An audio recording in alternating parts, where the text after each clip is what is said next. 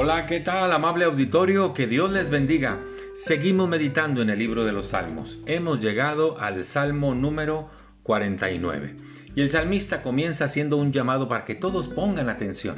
Dice el versículo primero, escuchen esto, pueblos todos, escuchen y estén atentos todos los habitantes del mundo, así los plebeyos como los nobles, el rico y el pobre juntamente, mi boca hablará sabiduría y el pensamiento de mi corazón, inteligencia. El llamado es para que pongamos atención.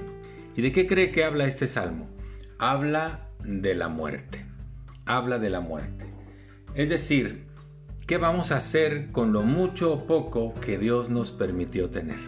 Dice el versículo 10 que veremos que los sabios mueren y que perecen del mismo modo que el insensato y el necio y dejan a otros sus riquezas. Por eso le digo que es un llamado a, a pensar qué vamos a hacer con lo que Dios nos ha permitido tener, sea mucho o sea poco. Nada nos vamos a llevar, nada en lo absoluto. Dice el versículo 16, no temas cuando se enriquece alguno, cuando aumenta la gloria de su casa. Y el 17 dice, porque cuando muera no llevará nada, ni descenderá tras él su gloria. Así que todo lo que hagamos, vuelvo a repetir, sea mucho o sea poco, aquí se va a quedar. ¿Qué vamos a hacer con ello? ¿Cómo vamos a vivir con lo que Dios nos permite tener? Muchos creen que se van a seguir todas las instrucciones que se dejan en un testamento para los que alcanzan a hacer un testamento. Dice el versículo 11, su íntimo pensamiento es que sus casas serán eternas y sus habitaciones para generación y generación.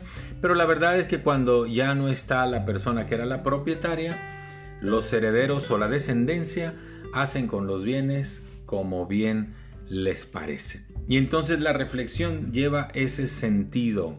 ¿Qué vamos a hacer con lo que Dios nos permite tener, sea mucho o sea poco? Estaba escuchando a un economista decir, si a la hora de que tú mueres te quedó mucho efectivo en tu poder, entonces hiciste mal tus cálculos. ¿Por qué? Pues porque otro ciertamente va a disfrutar de todo eso que tú dejaste. Yo les quiero recordar que la primera carta a Timoteo capítulo 6 versículo 17 dice que Dios es el que nos da todas las riquezas en abundancia para que las disfrutemos.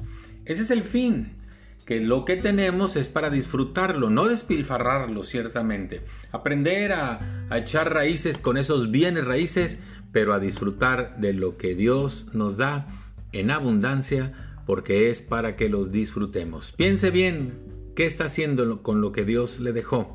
¿Lo está disfrutando o le está causando dolores de cabeza? Muchas gracias, que Dios le bendiga, hasta pronto.